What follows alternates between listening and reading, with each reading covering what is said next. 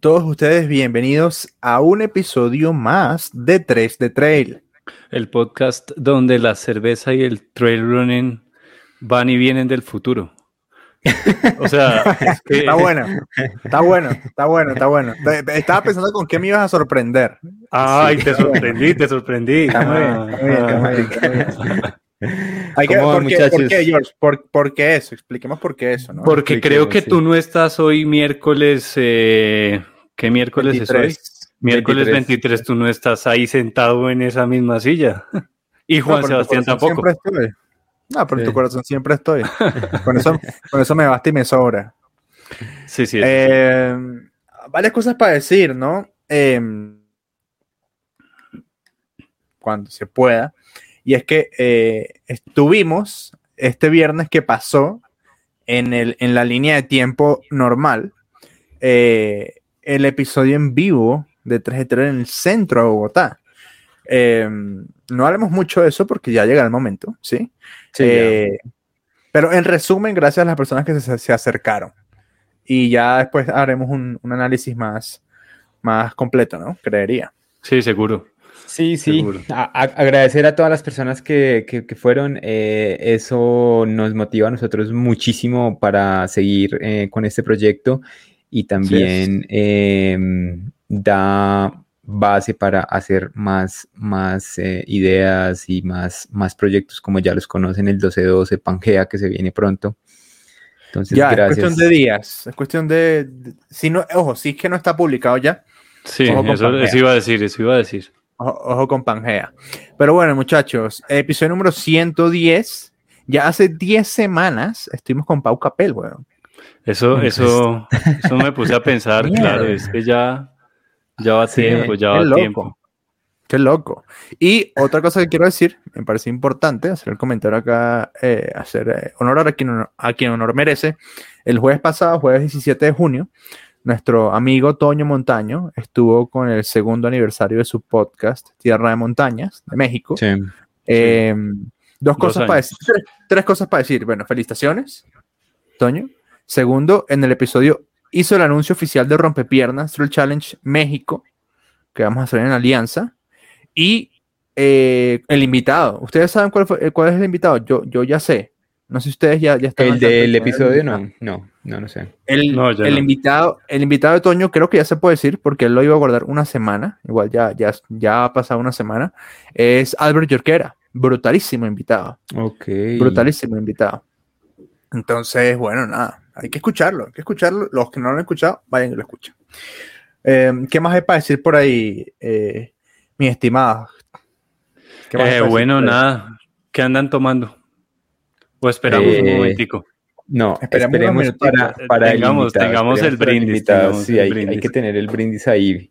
¿Ah, luego hoy viene invitado? Minuticos. Sí, como saben, desde el episodio 100, el invitado es cada 10 episodios. Entonces, hoy, episodio 110, tenemos invitado y tremendo invitado muy eh, científica esta, esta vaina. Me, me, encantan estas charlas en donde uno puede preguntar y tener respuestas bien, bien eh, reales, pues. Y, de personas que se han preparado para esto. Ah, o sea, él no es un corredor que se leyó un libro de medicina y ahora es médico, ¿no? no. Él, eh, eh, estábamos hablando por fuera de micrófonos y puedo decir que la tiene clara. Ha invertido demasiado en lo que se tiene que invertir en la vida, en la educación. Y sabe un sí, De acuerdo. Qué increíble. De acuerdo. Todo lo que nos contaba hace un rato. Bueno, muchachos, tenemos el invitado del día de hoy que es el señor, señorísimo Duan Martínez, conocido por muchísimas personas. Este, ya ahorita vamos a hablar de, de, algunos apodos que le tienen eh, a Duan, eh, los corredores. Eh, así que bueno, muchachos, vamos a dar la bienvenida, si ya está listo, creo que ya está listo por ahí. Vamos a dar la bienvenida al señor Duan. Querido Doc, ¿cómo estás? Hola a todos, buenas noches. ¿Cómo va todo? Bien, bien, bien, bien. Aquí sonriéndole un poco a la vida. Eh, preso para ver cuáles son los apodos. Yo solo conozco uno. Yo solo conozco uno que creo que es suficiente. Y es que eh, dicen, no me acuerdo cómo es el nombre, creo que es Christian Grey, el de, el de los 50 sombras de Grey. ¿Por qué? Bueno, porque dicen que el tiene un cuarto de torturas. Ah, ok. A mí, a, mí, me han dicho es que uno sabe cuál es la, la, oficina porque de allá salen los gritos. Que uno llega y, se ubica suelito. Sí, sí, sí. Pero bueno. Hay, eh, muchos, hay muchos, hay muchos. bueno. Sí. Eh, cuéntanos un poquito para dar contexto, porque pasa mucho, pasa mucho, que no tanto en este, en este, en este gremio, pero en el gremio de los entrenadores, vemos mucho entrenador que lo que, lo que es un corredor experimentado.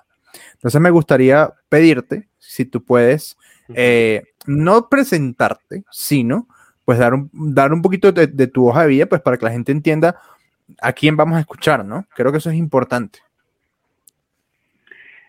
Claro que sí. Eh, mi nombre, Duan Alexander Martínez Parra. Eh, soy egresado de la Universidad Nacional, soy fisioterapeuta. Tengo 23 años ya de egresado. Eh, sí, hace un ratico ellos les decían, yo eh, ya les contaba un poco de mi hoja de vida. Yo soy, hice cuidado intensivo desde más o menos 10 años. Trabajé en toda la parte de rehabilitación en las unidades de cuidado intensivo de varias clínicas eh, en Bogotá.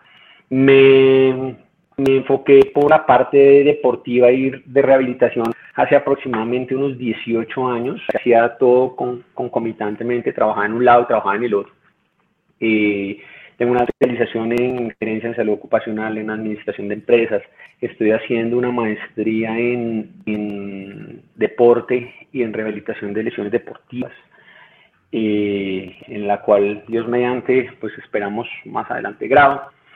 Eh, tengo varios cursos, soy, soy, me he formado en terapia manual, me he formado en manejo del síndrome miofacial, he hecho cosas invasivas, soy especialista en ondas de choque y bueno, por ahí pasa la lista para, para, para poder darle a mis deportistas y a mis pacientes lo mejor, siempre, siempre lo mejor. Creo que le decía yo a ellos en, en, tono gracioso, no tengo casa, pero todo está aquí, en la cabeza. Entonces eso me parece muy, muy, muy importante. Esa es parte de mi vida. Montamos a Physical Care, que es mi empresa, hace ya 14 años. Ya soy independiente. Y bueno, empecé a correr. Siempre he hecho deporte y empecé a correr hace más o menos unos 13 años. Entonces, eh, perdón, unos 3 o 4 años. Entonces estoy metido en este tema. Bien, bien, bien dentro porque me gusta, entiendo lo que, lo que le pasa a una persona allá arriba donde está corriendo en la montaña del calle. Yo tengo una pregunta Más preparado que un cumis. Sí. Eh, yo, yo tengo una pregunta inicial que tal vez suena muy tonta, pero, o tal vez la respuesta es muy amplia, pero pienso que puede ser un buen inicio. Y es, Doc, ¿por qué puta se lesiona la gente? Yo creo que, eh, y, lo voy a hablar desde mi experiencia, porque actualmente también les contaba hace un rato que estoy en este momento saliendo de una lesión de un ligamento de la rodilla que me Qué pena, Qué pena por lo de la lesión. Eh, no, no, no, no, no. Yo creo que las lesiones no las causan ni los organizadores ni las carreras. Las lesiones las ocasiona uno mismo. Eso no, eso no hay discusión, eso no es que la carrera estuvo más dura, que es que qué metría, que es que qué nivel, que no eso, eso no tiene nada que ver con eso. Entonces, casualmente en Fosca, eh, ahora en, en, la reciente carrera, me caigo en una curva bajando y, y creo que la primera cosa es confiado. O sea, la confianza eh, lo mata a uno. Cuando uno cree que uno o es el mejor o tiene la mejor técnica o el terreno se presta porque voy bajando, voy subiendo, o porque está muy técnico y tengo los mejores zapatos. No, no, o sea, aquí no existe nada de eso. Creo que una de las cosas es confiar, o sea, confiarse de que uno logra manejar las cosas que aparentemente uno ha entrenado. Entonces, esa es una primera cosa. Lo otro, eh, por lo cual uno se, se lesiona, es porque realmente no está preparado para hacer las cosas. Esa creo que es una de las cosas que, hay que tener muy claro. No nos preparamos lo suficiente para hacer lo que hay que hacer. O, creemos que porque tengo buen físico, o porque eh, nos ganamos de nuestro cuerpo, de nuestra resistencia, creemos que ahí fallamos. Y creo que una tercera cosa es em, entre un poco de suerte, que hay cosas que tienen que parar sí o sí, y, y, la, y la, el hecho de no tener, por ejemplo, los elementos, entre la suerte y no tener los elementos eh, adecuados para practicar el deporte que quieren practicar. Entonces, si vas a montaña, necesitas unos tenis para montaña. Si vas para calle, pues necesitas unos tenis adecuados para correr, con cualquiera. Eh, en la montaña, en la montaña, cosas como no llevar, por ejemplo, los bastones o no llevar el, equipo de seguridad, que ya ustedes lo han hablado muchas veces, eso influye. Entonces, cosas de lo hace que uno, todos los pequeños detalles suman para que uno, para que uno corra el riesgo de lesionarse. Pero la primera es la confianza. Creemos, nos, confiamos demasiado de, de lo que somos capaces de hacer y a veces la montaña nos gana, el terreno nos gana, donde sea nos gana, incluso en la calle nos gana. Esa, esa, es, esa es una pregunta que yo te quiero hacer. Uno realmente sí, o, sea, sí existe el momento en que uno esté 100% preparado para estar en, la montaña, o es que ese día que uno ha hecho esa preparación y todo cuenta con suerte, ¿sí? Porque hasta eh, a, los mejores corredores les pasa que han entrenado mucho, que son muy veloces y todo, pero el día no cuentan con suerte y les pasa, se, tronchan, se fracturan, se... Entonces, o sea, sí hay un, momento en donde uno esté 100% listo. Yo creo que frente a esa pregunta, la respuesta es sí. Sí estamos 100% listos. Yo creo que una persona, un deportista, puede llegar eh, de una o de otra forma a completar ese objetivo el 100% de preparación para una maratón, para una ultra, para una media, para una muy rápida, como algunos que les gusta hacer eh, maratones muy rápidas, pero es que uno no cuenta con una cosa muy importante en la cual es un factor en el que uno tiene control y es algo que yo siempre hablo con la gente con la que corro, es eh, la montaña es única. O sea, la montaña un día te te recibo, y otro día te dice, no te río, no hay problema. Y uno tiene que aprender a vivir con eso y el, y, el día, y si está lloviendo, y si está haciendo sol, y todos esos factores son cosas que tú no puedes controlar y son cosas donde uno, donde uno yo creo que ahí, ahí peca, peca de confiado, porque hay que brindarle el respeto que se merece la naturaleza. Y lo mismo habla para la calle, porque es que a veces la gente dice que en la calle uno se lesiona menos y eso es mentira. Entonces, eh, pienso que, el cuerpo puede estar preparado, pero a veces la vida, que son las cosas que no podemos manejar, las cosas que no podemos correr, te dicen, no, no es el momento. Entonces, eh, eso, eso, eso intangible que no podemos manejar es lo que hace que, que, uno se lesione, pero 100% sí podemos estar. La gente, hay, yo conozco mucha gente que se prepara y está muy bien al 100% para las competencias. Pero también es responsabilidad, ¿no? Sigue, George. Sí, claro. Yo ahí, yo ahí entro en, un, en una pregunta. Hay, hay, personas, y creo que en el mundo hoy en día no, no nacemos corriendo, sí, no nacemos corredores, nos hacemos corredores.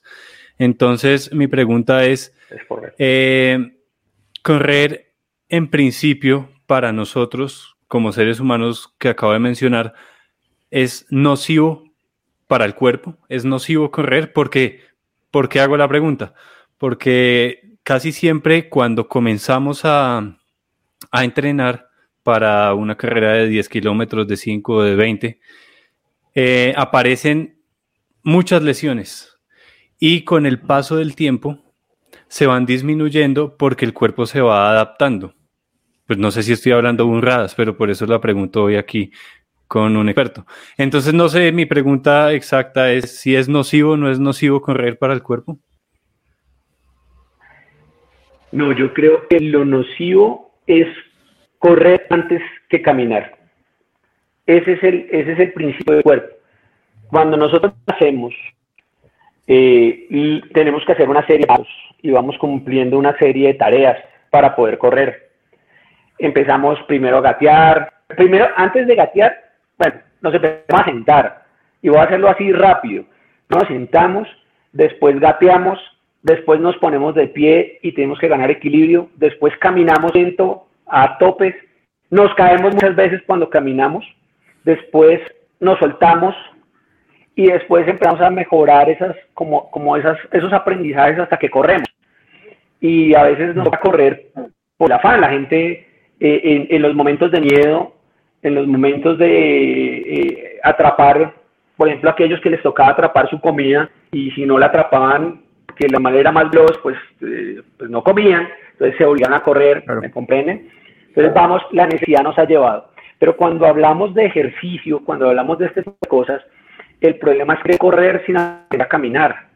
Entonces queremos salir a hacer 10 kilómetros o 20 kilómetros o, o, porque está de moda hacerme 15 o 42 y empezar a aumentar los volúmenes y empezar a, o a correr más rápido porque es que en mi grupo me jalan o a correr eh, más rápido porque es que siento que puedo dar más y entonces yo quiero un pace de 4.30 y entonces veo a estos africanos y digo, no, estos locos, tengo que, me pongo esa meta y mi biotipo no va para eso.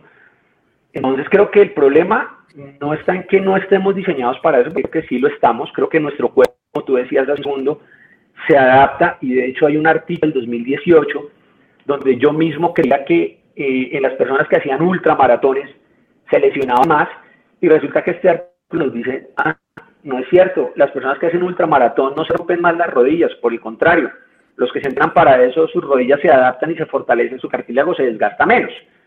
Es más nocivo hacer 21 ¿sí? Entonces uno dice, ah, caramba, eh, y empieza uno a estudiar y uno ve que el cuerpo tiene la capacidad de adaptarse a 50 mil factores, a 50 mil cosas, a correr descalzo, a correr con los mejores zapatos, a correr en el terreno más técnico, a correr en el terreno más sencillo, en el, calor, en el clima más extremo y en el clima más agradable. Entonces creo que nos podemos dar, el problema está en que la cabeza nos gana y creemos, se lo digo yo a todos mis pacientes, creemos que correr era eh, o es ponerme unos tenis, una pantaloneta, una camiseta y salir a correr. Y eso, todo el mundo lo hace, a mí me va bien. Pero no saben ni cuánto, ni cómo, ni dónde, ni por qué, ni cuál va a ser, ni, ni, qué tiene que hacer antes de. Y ahí es donde cometemos los errores. Ok, okay. muchachos, em, antes de que sigamos, eh, hagamos el brindis, el brindis que, que todos tenemos la cerveza ahí, antes de que se nos enfríe, un brindis por el invitado eh, con Salud. Andrés no está tomando cerveza. Es que se me olvidó ponerla a enfriar. Las tengo ahí enfriando en la nevera. Bueno, bueno salud. Muchachos. Salud, salud, eh, Gracias, Duan. Y, gracias, Duan, por aceptar la, la, invitación. Y desde ya te digo, está súper interesante esta charla. no, claro, que sí. Gracias por la invitación y que ahorita esta cerveza. Em, yo, yo, yo quisiera hacer un poquito eh, no sé, como una analogía, a, ver si me puedo explicar. Eh, a correr, que todavía está en proceso de aprendizaje más, más temprano, eh, muchas veces lo que le decimos es no subas de distancia eh, tanto ni tan rápido, olvídate de correr ultramaratones rápido, sí, porque hemos visto muchísimos casos de gente que se apresura porque la gente piensa que correr más largo es estatus, no sé por qué. Em, y terminan lesionados, ¿ok? Nosotros damos esos consejos, nosotros digo los tres por separado, no aquí en, el podcast, eh, por un tema de experiencia, ¿sí? Porque correr un ultramaratón no, no es correr, no sé, no es correr 50 kilómetros, no es correr 8 kilómetros más que un maratón, ni correr 38 kilómetros más que un maratón para correr 80. Eso no es así, no es un tema de distancia, es un tema de experiencia. Y los ultramaratones muchas veces tú corres una gran parte con las piernas y la otra administrándote con la cabeza, ¿sí? Entonces, ese, o sea, nosotros damos esas recomendaciones desde el punto de vista experiencial, pero mi pregunta va del lado eh, físico o, de, o de salud, es qué daño le haces al cuerpo cuando te adelantas y eres imprudente en el tema de subirte a distancia a lo loco. O sea, ¿qué le estás haciendo al cuerpo? Esa es la pregunta. Bueno, esa, esa también es una, esa, es una pregunta muy clave. Es una pregunta clave porque aquí es donde debemos dimensionar que mi cuerpo es la máquina con la que yo corro y yo hago una analogía eh, eh, con el carro, ¿sí? Eh, la gente cuida su carro. Entonces uno compra un carro, va, le echa gasolina, pero está pendiente que a tantos kilómetros hay que cambiar el aceite, que a tantos kilómetros se dañan las llantas, que a tantos kilómetros se dañan los amortiguadores, ¿cierto? Y uno le tiene una vida útil al carro.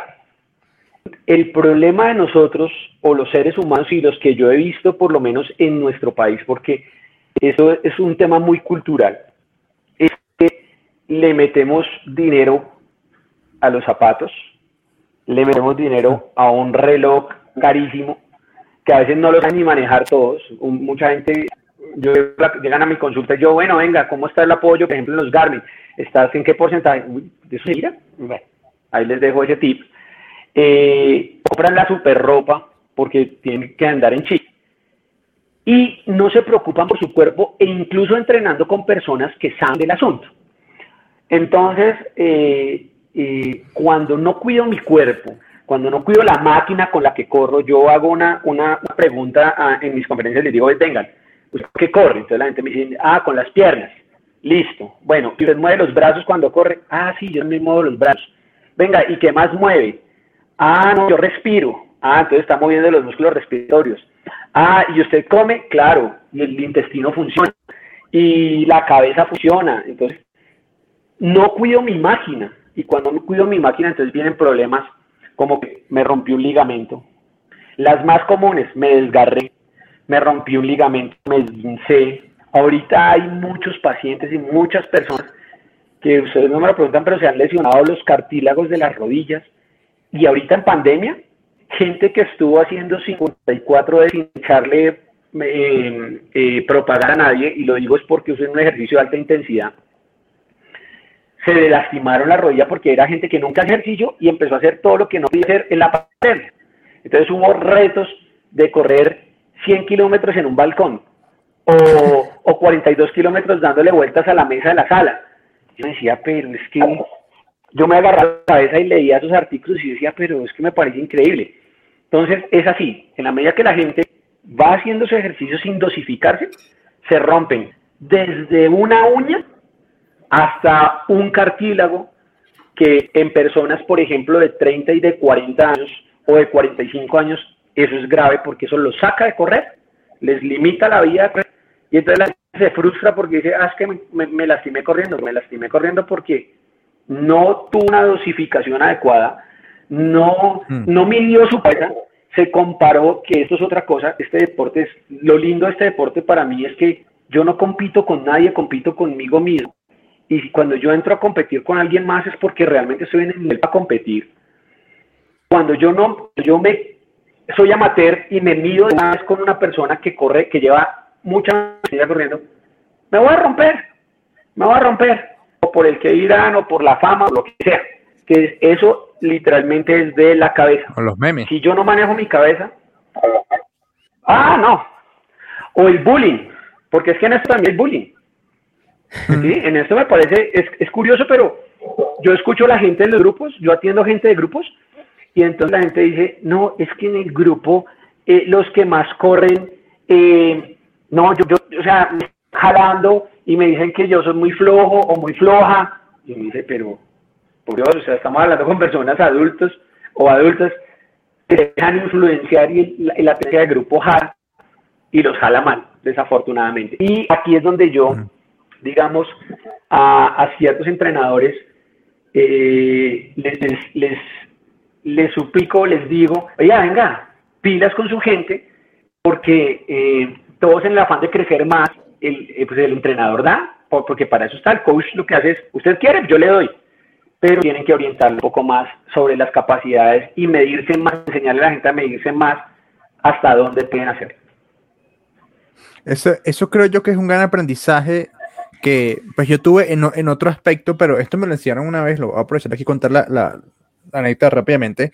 Yo trabajé en una tienda outdoor en Venezuela mucho tiempo y a mí me enseñó, el que era el dueño en ese momento, me dijo, tienes que aprender a decirle a la gente, no me compres, porque te estoy robando.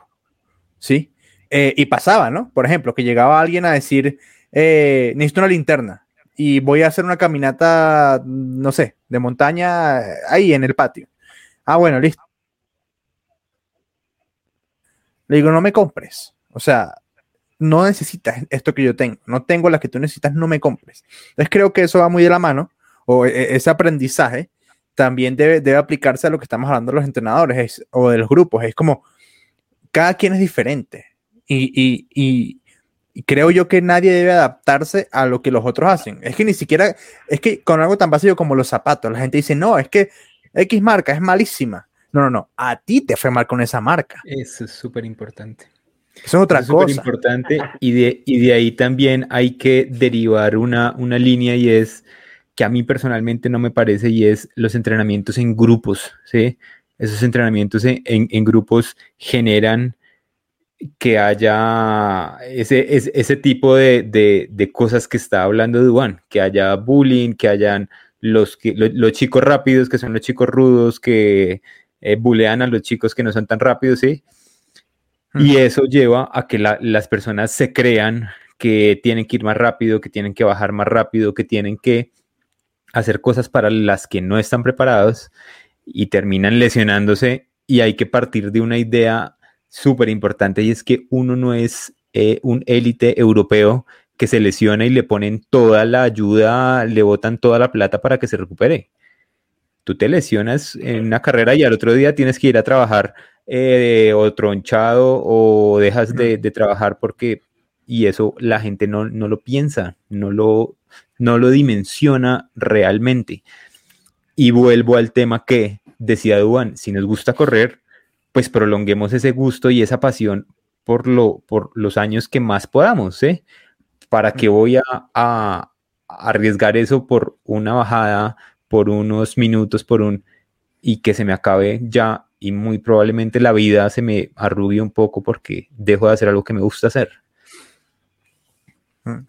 Yo yo, yo, creo que eso, eso es clave. Eh, perdón, yo, yo, creo que eso es muy clave porque, porque es eso, es, es, es decir, eh, mi vida sí y, y, tiene que seguir con una rodilla rota o con una clavícula rota o con una mano fracturada o con un esguince de cuello.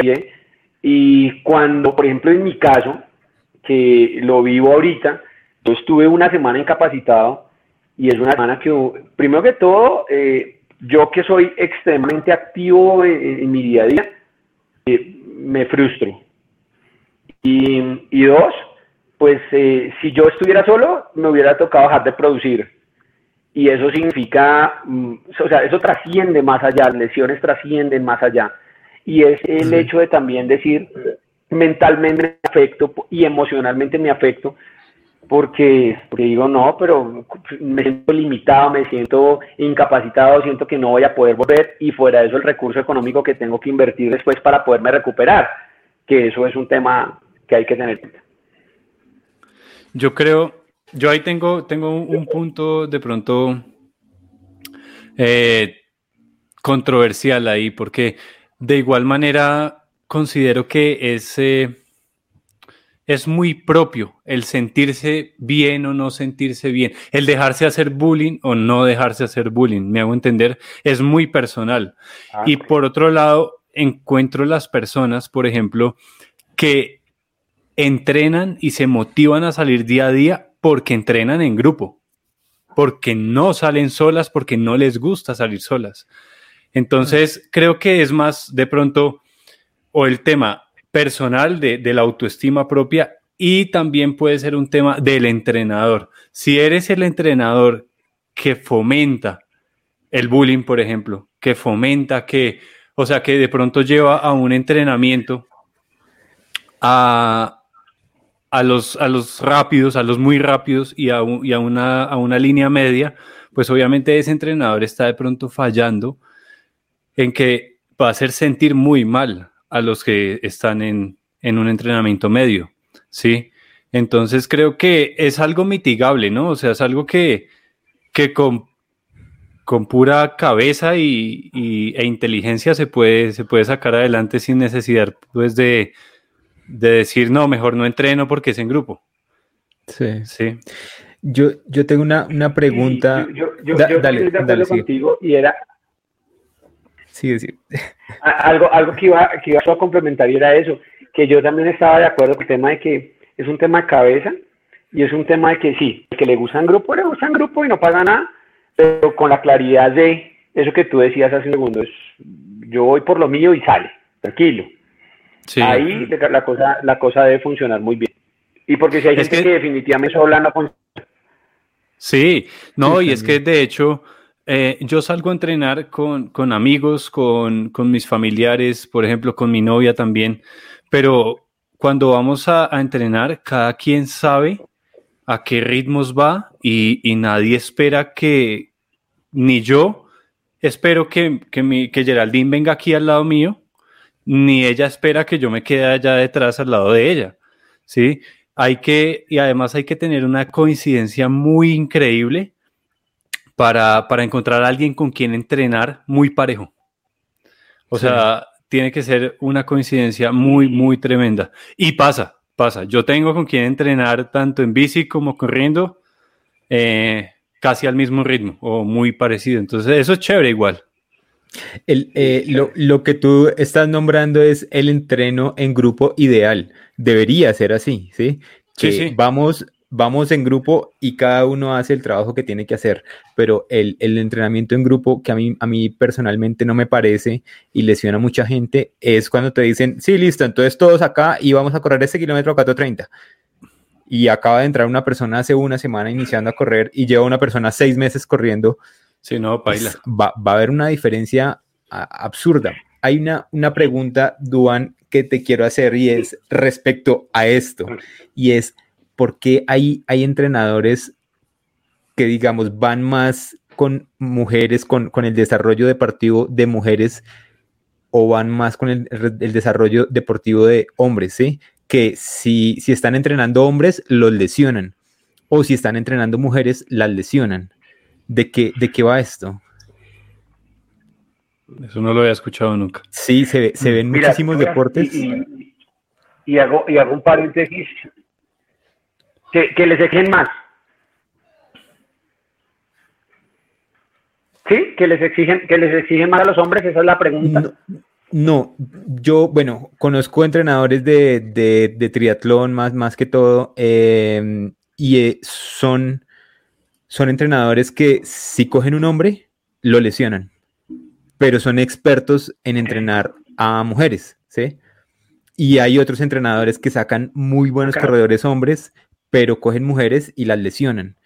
Y, y ahí es, es, o sea, uno no, no entiende si es por, por el tema muscular, el biotipo o, o el qué, pero pasa. Sa- ¿Sabes dónde creo que está eso? Yo creo que eso está en la en, en los, los entrenos para un lado y para el otro. Me explico. El mismo entreno que le pongo al hombre, se lo pongo a la mujer. Y cuando yo lesiono a un hombre, digamos que los hombres entre comillas, entre comillas, porque conozco mujeres que son mucho fuertes, digamos que su biotipo se presta para ser entre ellas más resistentes. ¿De acuerdo? Eh, y cuando lesionan a un hombre, yo conozco entrenadores, o sea, sé casos, porque a veces no conozco directamente al entrenador, pero sé de casos, pero que han llegado al nivel de lesionar personas porque los exigen demasiado. Y realmente dentro de sus planes de entrenamiento, a veces el entrenador, pienso yo, eso es, es un, eso es una opinión muy personal, pienso yo que lee al deportista eh, no de manera, o lo lee demasiado individual, perdón, que sus condiciones de pronto dan para que haga y entonces yo le voy a exigir a este y de pronto traslado ese entrenamiento para una persona que no está en las mismas condiciones o lo, o lo, o lo, o lo parametrizo y los pongo igual y entonces voy a lesionar más a uno que a otro. Y cuando yo pongo el mismo entrenamiento para hombres y mujeres, creo que ahí cometo el primer error porque no, no están para las mismas condiciones. Creo que ese es, el, ese es eh, eh, Mm. sacar, un, sacar un entrenamiento del bolsillo y decir, con este le fue bien a usted, entonces este se lo voy a poner a usted también y se lo voy a poner a usted también. Creo que ahí pecan pecan en, ese tipo de cosas. Creo que no hay un entrenamiento, en muchos casos no hay un entrenamiento realmente individualizado. Y allí es donde las personas se lesionan. En los, por ejemplo, cuando tú hablas ahorita del 430, la gente que corre más rápido se lesiona más rápido los gemelos, los, perdón, los isquiotibiales. Entonces es el tirón detrás de la nada cuando estaba haciendo eh, intervalos y estaba en el tercero, en el octavo intervalo y ahí corrí y me desgarré. Y era que me tocaba hacer intervalos. Entonces, e, ese tipo de cosas creo que es porque no hay una parametrización de los, de los entrenamientos tanto para hombres para mujeres. Yo, esa es mi opinión. Yo conozco casos de hombres y casos de mujeres que por separado los han, los han llevado a un nivel de carga tal que la gente por cumplir se lesiona. Pero, pero digamos que no, no, no conozco esa, ese caso específico que tú me decías de que, de que hombres y mujeres, que a unos les lesionan más los hombres y a otros más las mujeres. Voy a revisar porque me parece interesante mirarlo. Hmm. A mí hay una cosa que, que un tipo de lesión que, que si bien Duban no la puede tratar, eh, es una lesión que afecta por de otra manera el, trabajo de Duan. Y es la lesión mental que se llama ego. Y por e, es una lesión, es una lesión mental. y creo que muchas de las cosas que pasan, lo que hemos hablado, entran ahí. Entonces, eh, lo que quiero decir con esto es que, por ejemplo, hay una cosa que a mí me, me, sucede con, con, frecuencia o que veo que sucede con frecuencia. Y es por, y por ejemplo, voy a traer aquí mi caso. Eh, creo que es ya de, de, vasto conocimiento para la gente que nos escuche tal, que yo soy asmático. Y a mí me frustra mentalmente el no poder correr, que, mis, que, mi, o sea, que yo no pueda oxigenar la máquina para andar. Ese es mi problema, ¿sí? Entonces, eh, yo que, dije, desde mi desconocimiento, dije, yo tengo que comenzar a trabajar en la máquina, ¿sí? No en el chasis, ¿sí? Entonces, lo que decidí yo hacer, yo, es comenzar a nadar, que es cardiovascular, que me ayuda a tonificar, ¿sí? Que no tiene impacto, que me va bien, eh, y escalar, que también me ayuda a tonificar, y ninguno de estos ejercicios son eh, de una carga eh, anaeróbica alta. Entonces, me ha gustado, me ha ido bien y en eso me he enfocado y en caminar. Yo hace rato que no corro. No es que no esté entrenando, es que hace rato no corro. Eso es otra cosa. Em, pero a lo que voy con todo esto es que muchas veces, por nuestro ego, decimos, no, no, yo tengo que correr. O resulta que yo fui a correr X carrera, los los 80 kilómetros, porque es que yo ya tengo año y medio corriendo, ya yo tengo que correr 80 kilómetros. Entonces me escribí a los 80 kilómetros, me lesioné porque el cuerpo me dijo, ya no más. En el kilómetro 50, ¿verdad? Me lesioné y resulta que llegué a la casa y dije, uy, mira, en tres meses hay unos 50 kilómetros. Bueno, ya yo corrí 50 ayer. Eso quiere decir que puedo y comienza a entrenar. ¿Y qué pasa? No dejan que las lesiones se curen. Y todo esto es ego, Es mero ego. Yo he visto, o, desde mi desconocimiento le digo a la gente, brother, tienes que parar. Y parar es parar en serio. O sea, parar es detenerte. tú no puedes arreglar un carro sobre la marcha. No puedes. creo que va por ahí, ¿no? Y quieres, y y quieres que te diga una cosa, tú tienes algo mm, eh, que, o sea, tienes todas las razones. Tiene una cosa muy importante que yo les quiero decir y es que yo se lo digo a mis pacientes. Todas las lesiones en el cuerpo tienen tres componentes. Y eso, eso es estudiado, eso no, no me lo inventé yo. Tienen un componente físico, que es el componente, me rompió un ligamento. perfecto, clarísimo. O rompió un tendón, o me desgarré, lo que sea tiene un componente emocional que me indica eso que tú estás hablando del ego. Por ejemplo, cuando nos lesionamos las rodillas o cuando nos lesionamos los tobillos, me está indicando la vida o que voy muy acelerado o que soy muy controlador o que no sé bajar la cabeza, ¿de acuerdo? Y hay un componente espiritual, que somos un componente de tres cosas. Y hay un libro incluso para eso que en algún momento se los, se los comparto si quieren o se los puedo compartir cuando, cuando ustedes me digan, que es eh, obedece a tu cuerpo. El cuerpo grita lo que tu boca calla. ¿sí? Y es para mí ha sido un pilar fundamental en el manejo de muchas cosas. Yo tengo pacientes que han llegado a mi, a mi consultorio, atletas y que me dicen, tengo un dolor tal lado. Y yo me pongo a escucharlos y hay gente que se sienta a llorar. Y cuando lloran, uno va a examinar y dice, oiga, me quitó el dolor. Y hay un tema hay un tema de frustración, hay un tema de, cosas alrededor que me afectan, hay un tema de, oiga, me voy a perder esta carrera. Oiga, y, a veces le ponen toda la fe a una carrera, le ponen la, fe a un entrenamiento y le ponen la fe a un reto, a, los que van a hacer letras o a los que van a ir al móvil, a los que cualquiera, cualquier.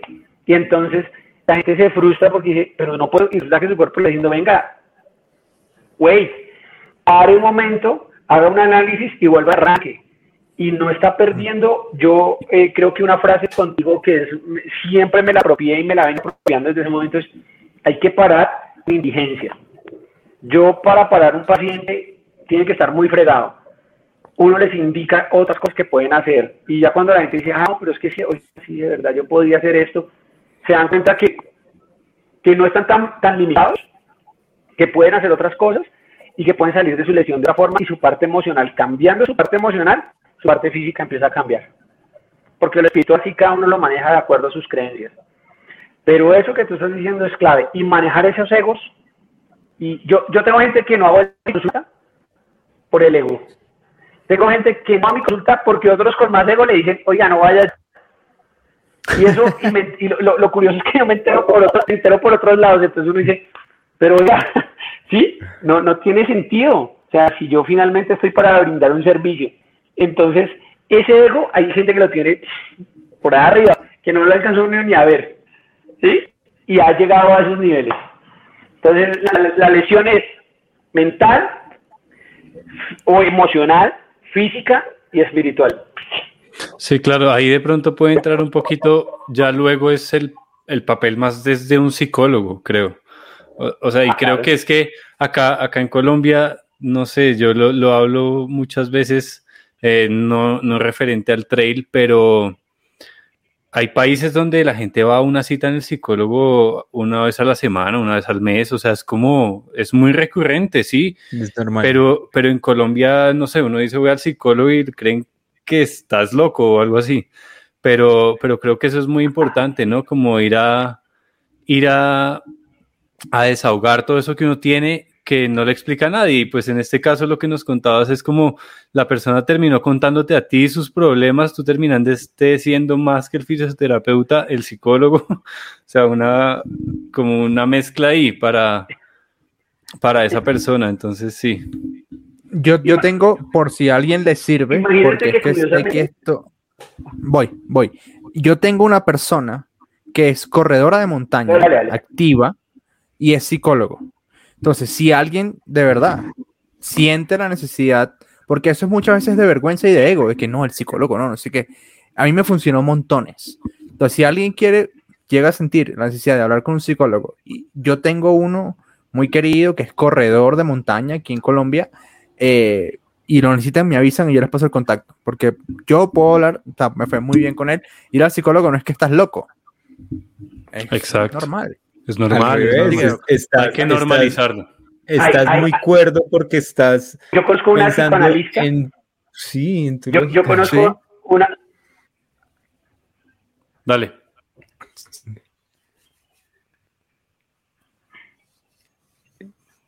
Dale, dale, Duan.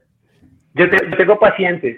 Yo tengo una paciente psicoanalista, corredora muy dura en montaña, que también yo, yo, no sé si me alcanzaron a escuchar, yo tengo una psicoanalista corredora de montaña, muy, muy, muy, muy buena corredora, y también tienen ahí el contacto para la gente que quiera hablar, pero lo que también les quería decir es, venga, yo hago un poco de cura, un poco de médico, un poco de fisioterapeuta, un poco de psicólogo, todos somos un poco de todo, porque aquí el tema es lo que estamos haciendo nosotros en este momento, sentarnos a echar a la carreta, le digo yo, hablar un rato un poco de todo y sacar todo eso que tú tienes guardado, a veces no lo sacas y que a veces eh, eh, eso te reprime y te hace ese famoso nudo en la garganta que no te, o sea, no tienes con quién decirlo. Y cuando encuentras con quién decirlo es que, uf, y eso libera lo físico, emocional y espiritual y todas esas cosas.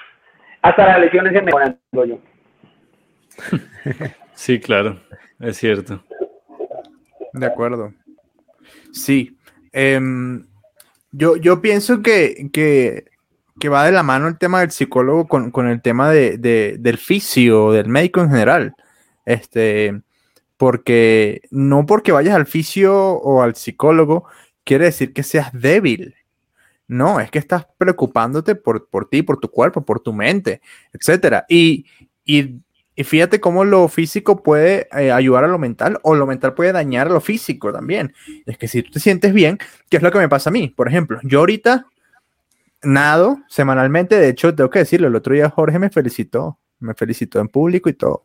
Este, tengo ya, ya como tres meses, cuatro meses nadando de manera constante no soy ninguna flecha, de hecho soy lento, pero he venido mejorando poco a poco. Pero llegas en em, representación de Michael Phelps. De Michael Phelps, así es. Ah, este, pero a lo que voy es, no importa, no importa, y eh, repito, el ego, no importa qué tan rápido, qué tan lento seas tú, siempre y cuando tranquila o tranquile con lo que tú haces. Sí, porque por ejemplo, er, er, ah, insisto, yo hablo por mí porque yo no conozco el cuerpo de otra persona, sino el mío. Yo no, hoy en día, yo no me puedo inscribir, o sea, para dentro de un mes, en una carrera de 50 kilómetros. Tengo un objetivo de correr en cuatro meses, 50 kilómetros. Pero si yo no puedo aguantar muchas horas con, con mis pulsaciones altas, olvídate. O sea, la cabeza ya, yo la tengo, hablo por mí, yo tengo la cabeza ya piernas sé que las puedo lograr, pero eh, mi punto es ese, yo estoy tranquilo con lo que estoy haciendo y siento que estoy mejorando. ¿Sí? Yo no puedo ahorita correrte unos 10 kilómetros por debajo de 50, 52 minutos, no puedo.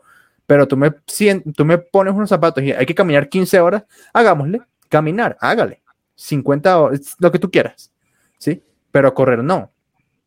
Pero yo estoy tranquilo con lo que estoy haciendo, ¿sí? O sea, y me siento bien, y creo que se lo dije a ellos hace, hace unos días, me siento motivado por primera vez hace mucho rato. Y eso es lo que me gusta, que estoy tranquilo con lo que estoy haciendo poco a poco. Y eso es mental, no es físico. Sí, claro, claro, claro. Eso es lo más importante. Yo, les cuento el caso, yo les cuento el caso también de otro paciente que eh, la primera carrera que yo hice, eh, creo que me preparé, no sé, tal vez un año, un poco más porque cuando yo decidí entrar en esto, eh, mi meta era una en diciembre.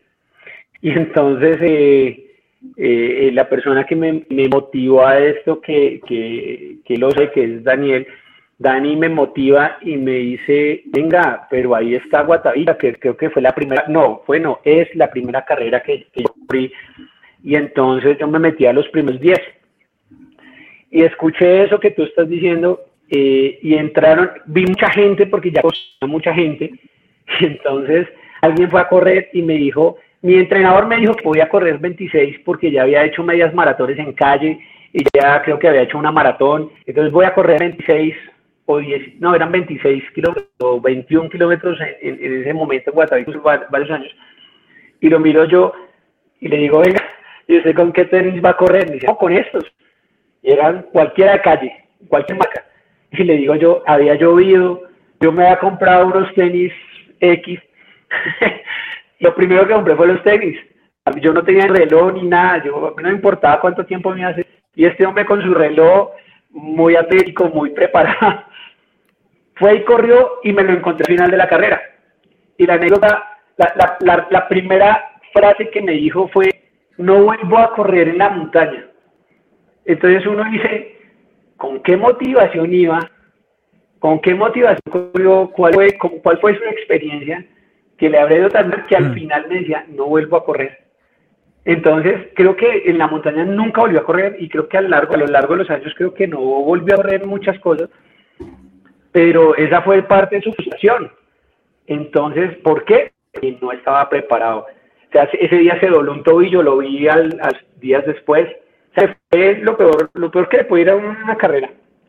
Entonces es eso, es, es lanzarse a hacer cosas sin medir en su cabeza, o más bien en su cabeza creen que pueden hacer, pero sin realmente haber hecho, por ejemplo, desde su cuerpo, de mirar cómo está, de tener las cosas adecuadas. Y creo que ahí la gente pierde su motivación y pierde el rumbo de lo que hace. Ya se pierde el norte. Bueno, eh, ya para ir cerrando, Doc, eh, me gustaría como tocar un tema que, que es muy importante y que muchas veces realmente no le paramos bola, y es la famosa frase de escuchar a tu cuerpo. Porque muchas veces, eh, bueno, tú lo dijiste hace, hace, unos minutos, que la mente, el cuerpo dice lo que la mente no, lo que la mente calla, creo que. Este, y entonces, eh, mi punto es, ¿cómo habla el cuerpo? Es decir, más allá del dolor, obviamente, dolor físico, eh, el cuerpo, pues por ser una, una máquina perfecta, es muy bueno mandando señales, es buenísimo mandando señales, que es lo que, que lo que, es lo que técnicamente se llaman síntomas. Pero, eh, ¿cómo habla el cuerpo? Esa es la pregunta. ¿Cómo nos habla el cuerpo? ¿Cómo podemos detectar que el cuerpo te está diciendo, creo que es hora de parar o necesito que me lleves al taller? Bueno, una, una de las cosas que hay que tener en cuenta es que el cuerpo se fatiga y no rinde igual. Eso es lo primero. Hay insomnio, eh, hay una falta de calidad en el sueño, o sea, que me duermo y siento que duermo pero no descanso, ¿cierto? Y al otro día como que es como que, uy, otra vez me tocó levantarme a trabajar o me tocó levantarme a entrenar. Ese, ese ya es un, un síntoma al que hay que prestarle mucha atención. A la falta de concentración, también te está diciendo, hey, tienes que parar cuando el ejercicio que tú estás realizando o la tarea que tienes que realizar o la meta que tienes que realizar para el día no la puedes cumplir o la cumples con dificultad. Eso es muy importante. Síntomas adicionales como, em, eh, eh, bueno, de la falta de concentración, como, como la, la, parte de los calambres que yo no quería tocar el tema de dolor, pero es que eh, fuera del dolor la parte muscular se tensa entonces está uno incómodo en las posturas y ahora más con todo este tema de la pandemia que todo el mundo tiene que estar sentado trabajando, entonces están como incómodos, como mm. que la postura me tengo que acomodar 50 veces, ese es otro síntoma de los que tendría uno que, que avisarle que, que debo ir al taller, pero creo que la falta de rendimiento en general en los entrenamientos son las que le avisan, sin tener en cuenta el dolor, que sería el primer síntoma.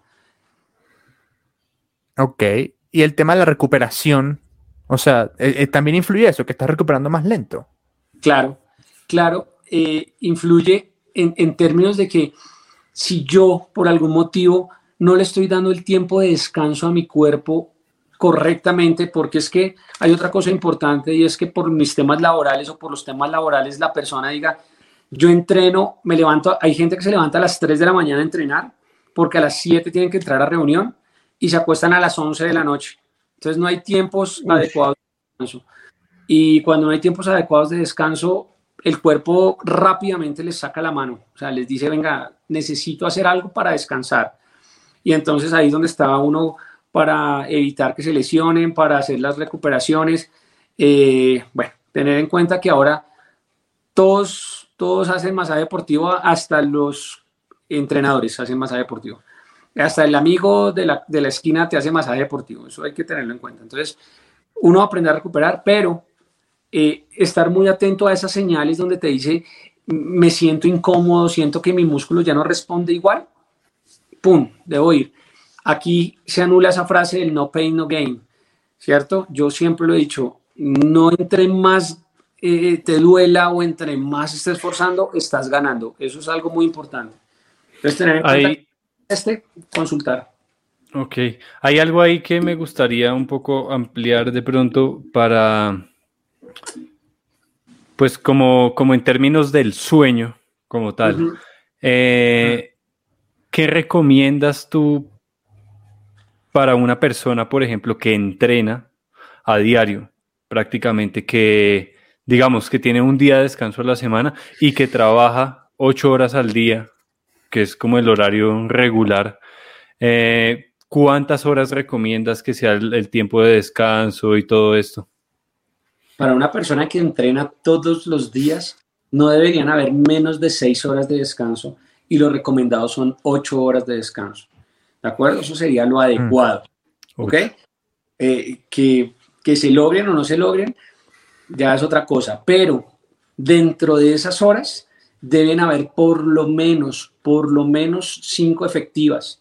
Es que está el tiempo en el que yo me acuesto, concilio el sueño, entro en fase REM, que es la fase de movimientos oculares rápidos, donde realmente entro en sueño profundo y pum, me despierto. ¿Sí?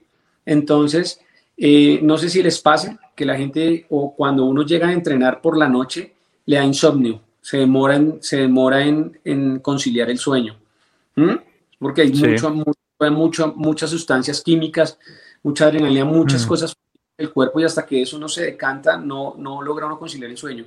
Entonces, para los que entrenamos de noche, nos toca hacerlo mm, en, fracciones un poco más pequeñas o hacerlo e hidratarse muy bien, comer muy bien y tratar de eh, buscar conciliar el sueño lo más rápido posible.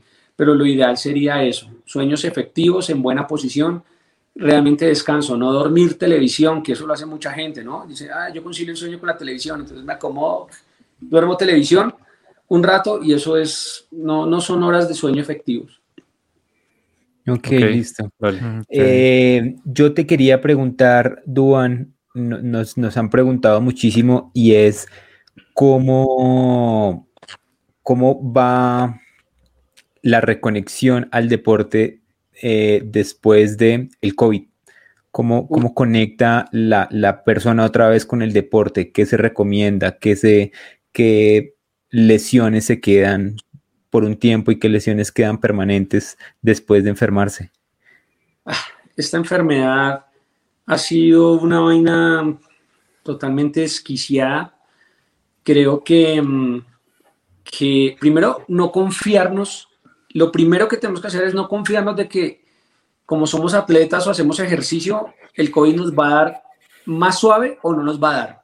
Eso es lo primero que hay que tener en cuenta. Porque tengo casos muy cercanos ahorita hace 10 días falleció un paciente muy querido, atleta, muy joven y sin, comorbilidades. O sea, al que le va a dar, le va a dar y si te va a matar, te va a matar. ¿De acuerdo? Entonces eso es, eso es primero que todo muy triste ver personas cercanas así. Dos, que dejan muchas secuelas desde el punto de vista respiratorio, que son músculos que no entrenamos. La gente nunca entrena los músculos respiratorios para absolutamente nada. No saben ni que existen los músculos respiratorios. Entonces nunca se entrena para eso. Hay que buscar, hay que indagarse, nos pueden preguntar, a mí específicamente me pueden preguntar si quieren o, o, datearse con algún profesional qué tipos de ejercicios respiratorios son los claves para mejorar y para mantener la condición. Como afecta tanto la parte respiratoria, entonces se hace un programa de rehabilitación pulmonar, que eso es como lo primero que hay que hacer.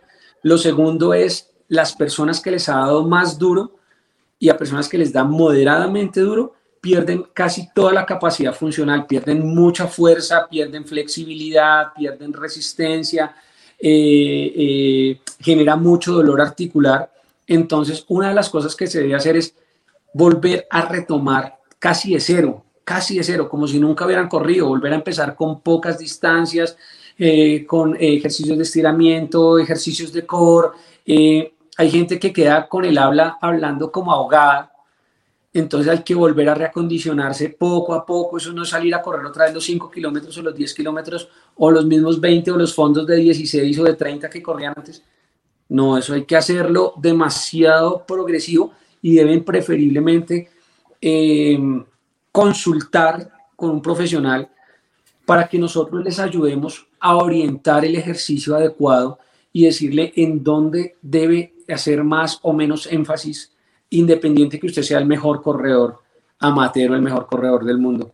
Entonces, una de las cosas claves es no confiarnos y dos, volver a retomar lentamente siempre la asesoría de un, profesional. Es muy clave eso. Nosotros tenemos ahí un programa en Physical para hacer eh, reacondicionamiento y readaptación de los pacientes con COVID o post-COVID, pues más bien. Ok, bueno, qué interesante. Creo que eh, y pensamos lo mismo todos, este no es el primer programa y el único programa que vamos a hacer con Duan porque queda mucho tema por hablar y estaría bueno hacer uno eh, con, con, personas donde ellos puedan preguntar. Sí, ¿qué otra cosa? Sí, algún en vivo o algo. Otra cosa que es importante y es que lo, lo dijimos desde, que surgió la idea de, de grabar con Duan y es que esto no es una teleconsulta. ¿sí? Porque muchas veces como que tenemos la costumbre de que estamos viendo una charla con un fisioterapeuta o con un nutricionista, también pasa un montón, y, y uno piensa que es una consulta. No es una consulta. ¿Tú quieres una consulta? Sea con Duan o con el que sea, pague la consulta. Claro, nosotros les este estamos poniendo el vínculo, esa es la idea.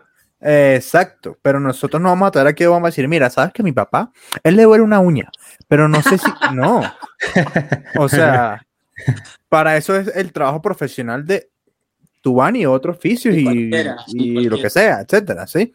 Em, entonces, pues ya vamos a dejar aquí abajo en, los, en, los en, la descripción del video todos los, los links, contactos de, de, de, Physical para que vayan. Esto no es ni publicidad pagada ni nada. De hecho, esto que estamos diciendo, lo estamos diciendo con, con conocimiento de causa. Yo conozco el, el consultorio de Duan. Kate es paciente de Duan. Este, y muchas personas que ustedes no se imaginan del trail son pacientes de ir, ir, a, ir a, al consultorio de Juan es como ir a una carrera, pero chiquito. Uno se consigue dos, tres corredores ahí y parcha. Entonces, este, importante eso, pues que si necesitan, o si quieren necesitar la asesoría de, de un profesional, vayan. Eso es súper importante. Eh, no sé, yo, ¿tienes algo más para decir? Allá la pasamos bueno, nos reímos y lloramos. Sí. Sí. Creo que sí. sobre todo. Aquí voy a decir los dos lemas que me los regaló un paciente un día. Es eh, tu dolor es mi felicidad. Y lo segundo Exacto. es vivo de tu dolor. Así que yo allá los espero para darles el mejor trato posible. El mejor dolor posible. No, no, de mi parte, muchas gracias, eh, Duan, por este breve momento de conocimiento.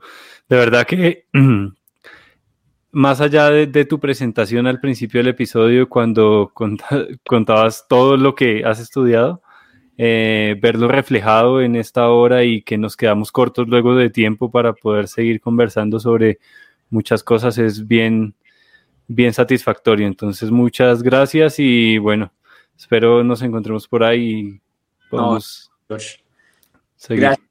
Gracias, gracias, gracias a ustedes por esta oportunidad. Gracias para, por hacer este espacio, porque la gente necesita conocer este tipo de cosas, por haberme hecho parte de este episodio 110, que es una maravilla, y, y este proyecto que yo lo sigo muy frecuentemente en los podcasts que, que, que ustedes lanzan. Así que con toda y para la que sea.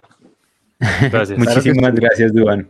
Esa, esa es la idea. Entonces ya saben. Y una última cosa que quería decir ya para cerrar es que en algunos episodios yo he contado la historia de que una vez en Fosca hubo un accidente con un corredor que terminó estando colado y el famoso doctor que nos ayudó en esa situación fue Duan. Aquí está la sí. cara de, de, esa historia.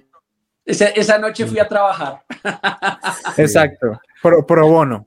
Pero, Sin saber. Este día fue trabajar pro bono. Nunca la olvidaré. Yo tampoco, no te preocupes. este, Así que ya saben, chicos, episodio 110 de Traje Trail. Nosotros estamos viajando en el futuro. Juan y yo eh, debemos estar en Perú en este momento. Sí. Eh, y sí, estamos en contacto. Ahí vale. estamos. Listo. Abrazo vale. a todos. Se cuiden. Un abrazo. Bueno, chao, un abrazo. Gracias, chao. Chao, chao.